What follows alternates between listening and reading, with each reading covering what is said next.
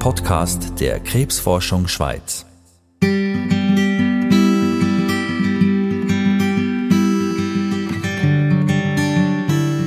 Bei der zweiten Diagnose, dort hat es mir den Boden richtig unter den Füßen weggezogen.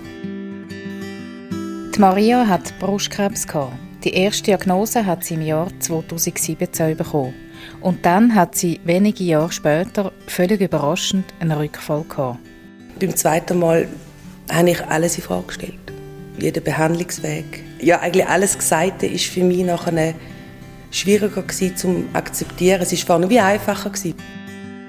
Heute hat Maria wieder Sicherheit gefunden. Es geht ihr gut. Aber ihr Vertrauen ins Gesundheitssystem und auch in den eigenen Körper ist zwischendurch tief erschüttert worden. Um eine Studie zur Bedeutung von Vertrauen für Krebsbetroffene geht es in dieser Folge von Wissen gegen Krebs, der Podcast von der Stiftung Krebsforschung Schweiz. Ich bin Rebecca Häfeli. Ich treffe Maria und die Studienleiterin Andrea Kobleder St. Gallen. Wir sehen uns an der Ostschweizer Fachhochschule. Dort ist Andrea Kobleder Projektleiterin am Institut für angewandte Pflegewissenschaft. Die Maria ist als Patientin Teil des Forschungsteams von einer aktuellen Studie. Sie hat eine besondere Funktion und bringt als Betroffene ihre Sicht ein. Vom. Die beiden sitzen am Tisch, blättern in einem Papier und diskutieren. Dieser Austausch ist ein wichtiger Teil von dem Forschungsprojekt, das die Stiftung Krebsforschung Schweiz unterstützt.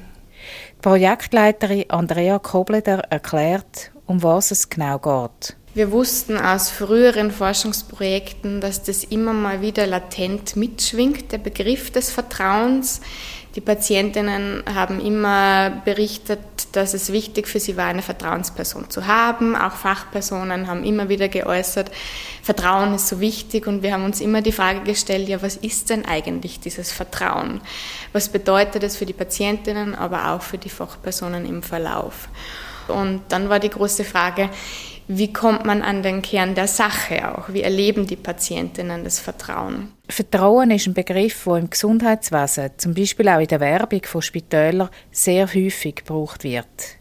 Man weiß, dass Vertrauen wichtig ist.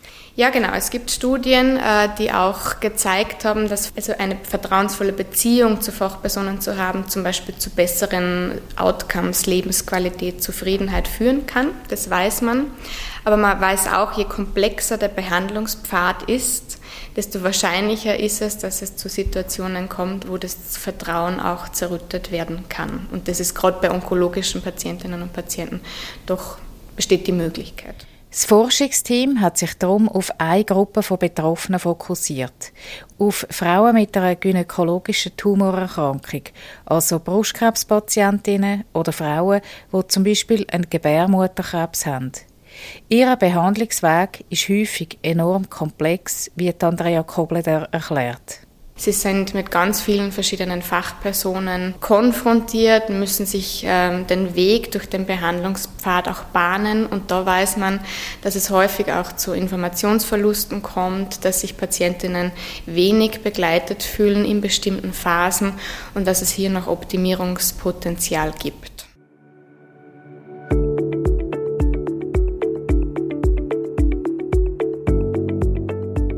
Pflegewissenschaftlerin Andrea Kobleder und ihr Team haben die Studie so angelegt, dass sie an möglichst unmittelbare, ungefilterte Informationen den Patientinnen angekommen sind.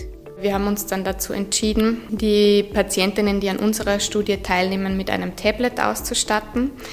Auf diesem Tablet war das REMA installiert. Das ist ein Nachrichtendienst vergleichbar zu WhatsApp, kennen die meisten.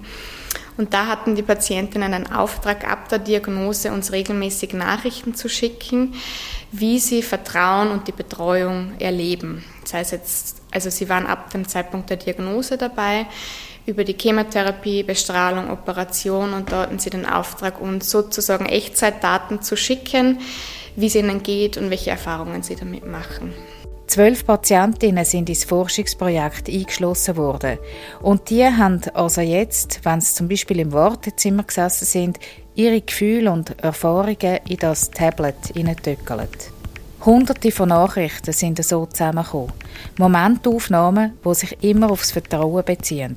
Zum Beispiel die. Also nach und nach, als ich meine Termine hatte, war das Vertrauen sofort da. Denn wenn man dem Arzt nicht vertraut, ist es sinnlos, sich behandeln zu lassen. Und ich habe mir gesagt, dass ich ihnen vertraue, so wie man mir in meinem Beruf vertraut hat. Das Vertrauen wuchs im Laufe der Behandlungen, die ich hatte, weil ich nie enttäuscht wurde. Die Auswertung dieser Nachrichten ist zeitintensiv und sie ist anspruchsvoll. Und da kommt jetzt Maria ins Spiel, wo selber von Brustkrebs betroffen ist. Ihre Rolle in diesem Projekt ist eine spezielle. Sie beratet das wissenschaftliche Forschungsteam.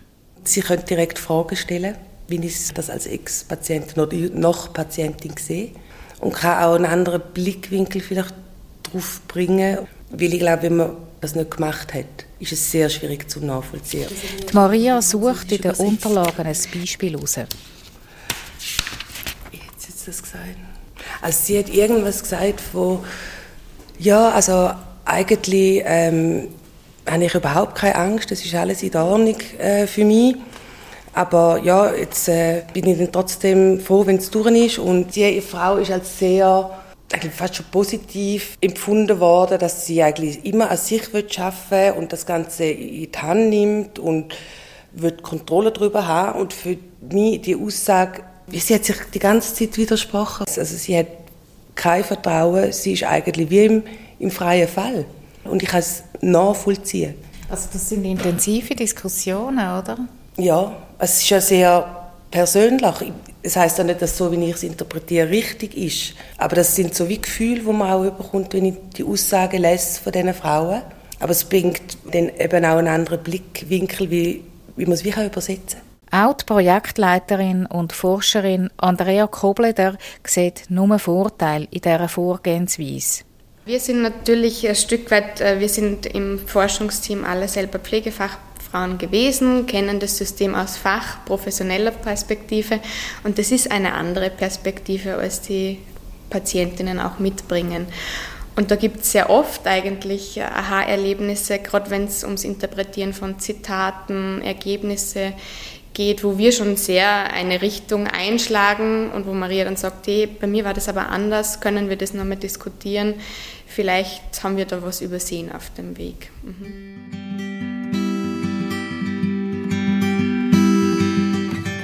Maria hat ihre Krankheitsgeschichte bittere Momente erlebt. Auch Momente, wo ihr Vertrauen zerstört war. Wo bei ihrer Diagnose Brustkrebs gestellt worden ist, ist sie Ende 30 gewesen. Ich habe eigentlich zufälligerweise entdeckt, dass ich Brustkrebs habe und bin dann gerade notoperiert worden. Ich musste mich nachher müssen, äh, der Bestrahlung unterziehen. Äh, was waren es? 31 Bestrahlungen. Und dann hat die Hormontherapie angefangen. Das war der erste Block. Und das hat noch auch geheißen, sie hat ganz gute Prognose. Ich sehe eigentlich geheilt. Man hat ihr gesagt, die Rückfallgefahr sei minim bei dieser Krebsart, wo sie davon betroffen sei.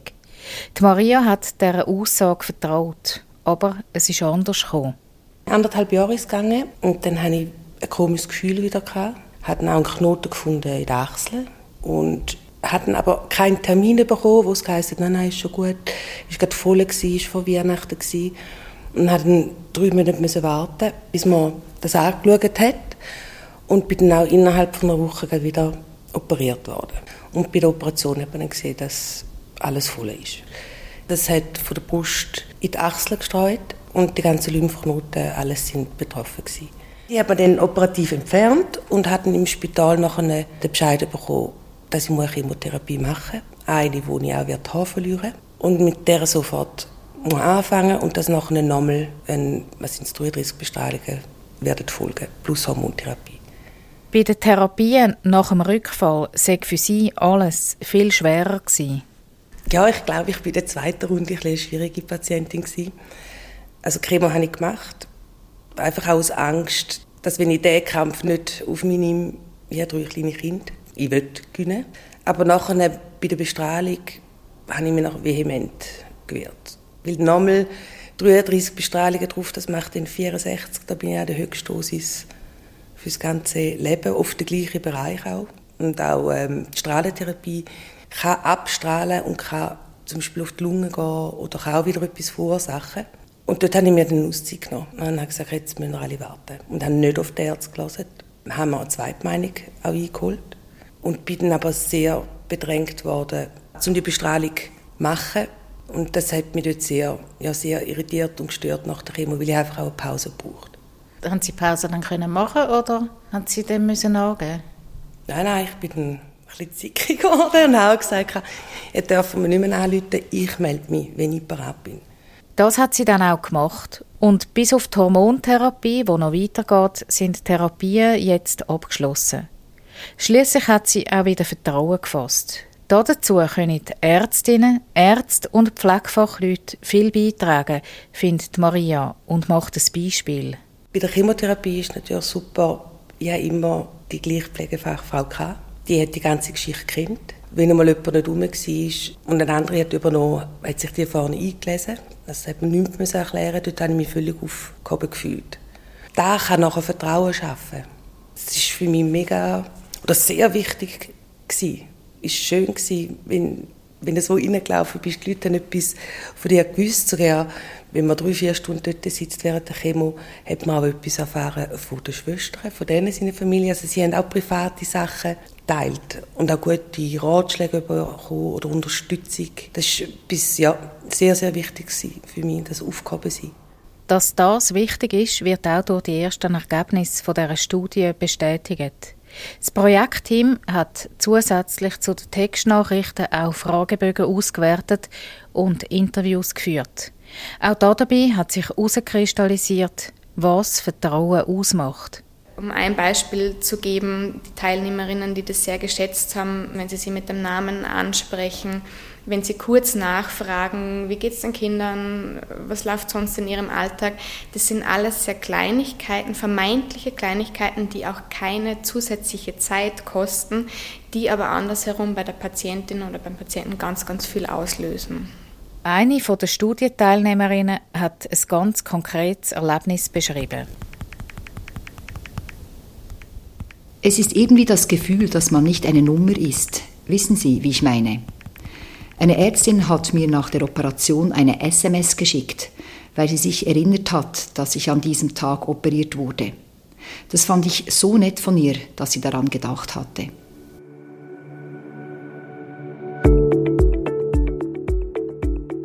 Die Studie ist schon recht weit fortgeschritten. Jetzt geht es darum, das, was auf dem Papier steht, in die Praxis zu bringen. Also ich bin wirklich sehr dankbar, dass Krebsforschung so einen breiten Blick auch auf die Forschung hat und natürlich Grundlagenforschung ist essentiell, aber auch die Behandlung hat eben mehr zu bieten als Interventionen und so weiter. Ich denke, es ist ganz wichtig, hier auch zu investieren, zu schauen, was bedeutet eben gerade am Beispiel des Vertrauens für Patientinnen, was bedeutet die Behandlung, das Betreutwerden. Ich aus meiner Sicht ist es sehr wichtig und bin froh, dass die Krebsforschung hier so einen weiten Blick auch hat und auch solche Projekte unterstützt.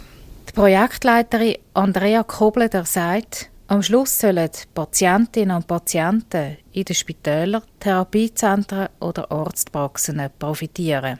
Wir hoffen, dass wir sehr konkrete Hinweise auch liefern können. Weiterbildung ist sicher ein Aspekt, aber auch in Richtung Interventionen. Welche Maßnahmen könnte man entwickeln? Da muss man mit interprofessionellen Teams schauen, was heißt das konkret dann auch in, in unserer Institution? Wo gibt es Stellschrauben, an denen wir drehen können? um vielleicht vertrauensfördernd dann auch zu agieren, das Vertrauen auch wiederherzustellen, zum Beispiel, wenn es zu einem Vertrauensbruch kam. Aber das muss wirklich auch mit Praktikern passieren und ist ein, ein langer Weg, den man natürlich geht, weil er von sehr, sehr vielen Faktoren auch abhängig ist. Die Studie soll also handfeste Resultate liefern für bewusste Maßnahmen im Therapiealltag, was auch die Maria ganz wichtig findet. Also ich glaube, zuerst mal das Gefühl von, ich bin aufgehoben, man nimmt mich als Mensch auch wahr und ich denke, da Vertrauen kann man in ganz kleinen Sachen auch machen, die nicht so viel Zeit aufwenden. Sich anhocken, mit einem reden. Aber das sind so Kleinigkeiten, wo das Vertrauen in sich selber auch wieder stärkt und dann eben auch ins System.